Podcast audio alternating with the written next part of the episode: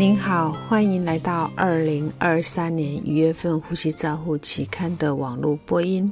我是刘金荣呼吸治疗师，代表期刊主编 Richard Branson 为您进行中文网络播音。第一篇文摘是由 De o r i o 等人评估接受无创通气。COVID-19 受试者的 SARS-CoV-2 环境污染的情形。作者在重症监护室采样监测表面 SARS-CoV-2 在六小时、十二小时和二十四小时的量，结果显示，在两百五十六个样本中，只有二十一个八 percent 左右。的监测值呈现阳性，所以作者认为这些发现表示 NIV 不会增加医护人员感染的风险。第二篇文摘是由拉姆奇等人评估 COVID-19 患者接受非侵袭性通气支持期间 SARS-CoV-2 污染的程度，他们使用。器物采样技术收集了三十七名 COVID-19 受试者附近的空气样本，这是一项平行的研究。作者在 N。呃，非侵袭性呼吸支持受试者附近接受气雾量，结果显示，非侵袭性呼吸支持的受试者附近所发现的 COVID SARS-CoV 的样本是小于十 percent，并且在仅存在附受试者附近，所以他们得到的结论是，COVID-19 受试者使用 NIV 或高比量。化高流量鼻导管是不会增加 ICU，嗯，气雾风险的增加。你回顾两篇论文的方法，讨论到气溶胶所产生的尘世和雾气的气溶胶扩散之间的区别。他建议非侵袭性呼吸支持被证实某些 COVID-19 病例病人。是有效的，但是不太会增加护理人员、医护人员的风险。第三篇文摘是由德洛姆等人分析睡眠呼吸障碍使用气道正压通气 （PAP） 装置对于模拟呼吸模式及中枢型通低通气、中枢型呼吸暂停、阻塞型低通气和阻塞型呼吸暂停。的反应实验室的研究，他们打算在受试控制的条件下测试每一个设备的自动调整演算法的回应。研究的结果包括压力的设置的广泛回应，导致输送潮气量与目标体积的不一样。按照设定，对于事件的评分也不一致。所以作者建议。照护人员应该了解设备和演算的方法，制造商应该修改演算方法以满足病人的需求。第三篇文摘是由法奎尔在实验室分析类比睡眠呼吸暂停事件的工作台研究中的研究，他意外漏气对于正压通气。正压呼吸道的影响，因为自动的正压压力支持设备通常是在居家中睡眠障碍的病人使用，他会使用自动调整压力的模式，所以他们评估了三种自动调整压力模式的呃 PEP 治疗设备。发现对空气有漏气的各种不同适不适当的反应，结果研究的结果是自动调整会因为设备而有所差异，可能会进行调整，但导致效果降低。那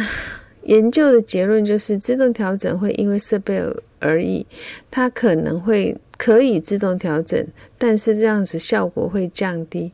约翰逊和约翰逊讨论这两篇文章，指出设备对于不同事件的相同反应无碍无疑是会导致所传递压力的适当与不适当的变化。所以，他们建议临床医师应该了解他们使用的设备中间的微差别，并为病人的病理生理选择最佳的设备。第四篇文章是由迪卡托等人评估。一年内，一年左右，受试者在稳定条件下，不同的工作速率下氧消耗 （V 到 O2）、二氧化碳产生 （V 到 CO2） 和分通气容积 （V1） 的差异。他们评估执行呃生物控制监测。研究人员对四名健康受试者进行健康并且呃。进行了十六到三十九项生物防治的研究，结果显示 V 到 O two、V 到 C O two 跟 V1 的平均变异系数为六 percent。他们提出一种方法来确定结果是否会超出预期的变变异性。第五篇文章是由莱瑟曼等人。评估一百二十七位 COVID-19 ARDS 受试者在机械通气一周后的通气参数，以确定存活者的特征。结果显示，死亡率为三十三 percent，在高通气比值的和低顺应性的是有关的。但是与氧合是无关的，通气比、顺应性和氧合 （P-F ratio） 的综合评分在存活者死亡之间是有所差异的，但是数值是有很大的重叠的。第六篇文章是由 Jagan 等人。对 ARDS 病人插管前接受非侵入性通气支持的时间、呼吸顺应性和驱动压力进行回顾性的分析。他们总共分析五百八十九名受试者。有三十三 percent 的 COVID-19 病人，六十七 percent 是没有 COVID-19 的。结果显示，COVID-19 的 ARDS 的静态顺应性和驱动压的改变，比急性 ARDS 症候群中间是不相关的。所以，插管前非侵袭性呼吸支持的天数和以差。以它的差异，总体顺应性较差的整体顺应性和较差的呃驱动压是有关系的。第七篇文摘是由吉格里奥蒂等人评估 COVID-19 受试者在十七个月内转诊到住院。康复病房的呼吸功能和临床特征，结果显示，二十两百零三名受试者，有一百六十八名受试者平均需要通气二十六天，有近一半的人有谵妄的现象。在肺复原就诊的时候，有八十五 percent 的病人还在接受氧气治疗，不到三分之一的人自可以完成六分钟步行测试，不到一半的人经过吞咽困难的过程。所以，研究人员的结论是：严重的口鼻之后，病人进行住院肺复原失能者，需要多学科的照顾。第八篇文章是由劳尔登等人。回顾审查中级呼吸照护病房一千三百零六位接受呃非侵袭性呼吸支持治疗的 COVID-19 受试者的数据分析，结果显示，NIS 非侵袭性呼吸支持失败率有二十六 percent，死亡率有十四 percent。CAS model 去呃分析显示。症状发作时，临床失败率会比较高，住院时间小于十天，P-F ratio 小于一百的呃失败率都是比较高的。所以研究的结论是，男性高龄血液化预后差是相关的，这些因素与低较低的氧和死亡率是有相关的。第九篇文章是由赫拉塞维奇等人在一项坎套病例对照研究中评估造血干细胞移植 （HCT） 后的 ARDS 的风险。研究人员总配对了一百七十名非 ARDS 对照组，互相配对后发现，呃，干细胞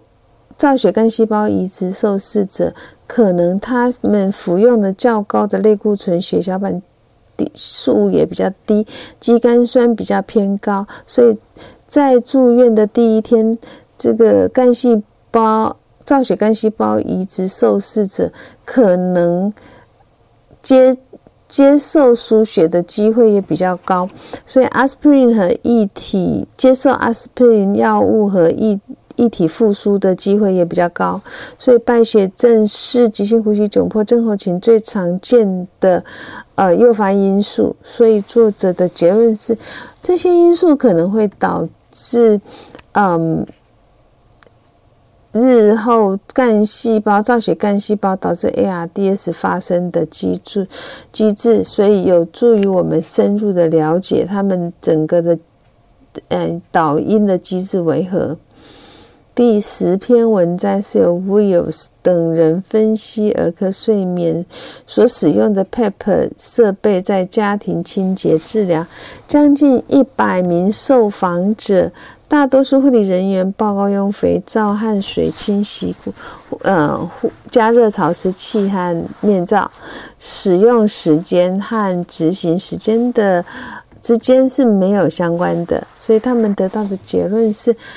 照护护理清洁做法与诊所给出来的指示位教是不同的，因此，但是每周清洗是普遍都会做到的。第十一篇文章是由马蒂斯塔等人比较六分钟步行测试连续血氧饱和测定和只在。测试结束时的单次测量的差异。他们在六分钟研究使用连续脉搏血氧监测了大量的 COPD 受试者，并且在饱和度下降定义为 SpO2 下降大于等于四 percent。结果显示，六分钟步行测试期间，有七十一 percent 的受试者发生了血氧饱和度下降的情形。那而且他们的最低值还低于最后一次测量的 SpO2，只有十九 percent 的受试者在六分钟步行测试完成时表现出较低的 SpO2，所以作者得到的结论就是在六分钟步行测试期间观察到的运动结束时的 SpO2 会错过低血氧饱和度的这个。观察点，以 COPD 受试者前因死亡率、住院率，它是一个独立的相关因子。第十三篇文章是由多拉多等人提供一份 COVID-19 受试者呼吸机脱离的简短报告。这是一项流行病学研究结果，发现再插管率接近有三十 percent。所以阿布劳格等人贡献的一份简短的报告表示，Ross Index 的早期变化是 High Flow Nasal Cannula 失败的很好的预测指标。十二小时的 Ross Index 的变化为小于一点八，与呼吸器支持有。增有增加有相关性。第十四篇文章是贝克和胡因对于国家和全球哮喘管理导文进行特邀审查。第十五篇文章是布兰森和罗德里克斯在修修 P COVID-19 经验小组贡献最新的一篇视野号的论文。对于美国预期呼吸机短缺的反应进行了核算的分析。第十六篇文章是由巴德瓦吉等人对放射学异常进行图表密集回顾，证明了解证明了了解解剖或生理条件如何驱动放射学的外观。以上是二零。二三年一月份，《呼吸照护期刊》的网中文网播，由中国医药大学附设医院呼吸治疗科刘金荣呼吸治疗师翻译与播音，朱阿成呼吸治疗师的修稿与审稿。如果您想进一步的了解原文的内容，或者是过去的议题，请您上美国呼吸照护期刊网站，w.w. 点 r c g o u n l 点。com，你也可以借由网络的订阅，自动收到未来的网络播音议题。谢谢您的参与，再见。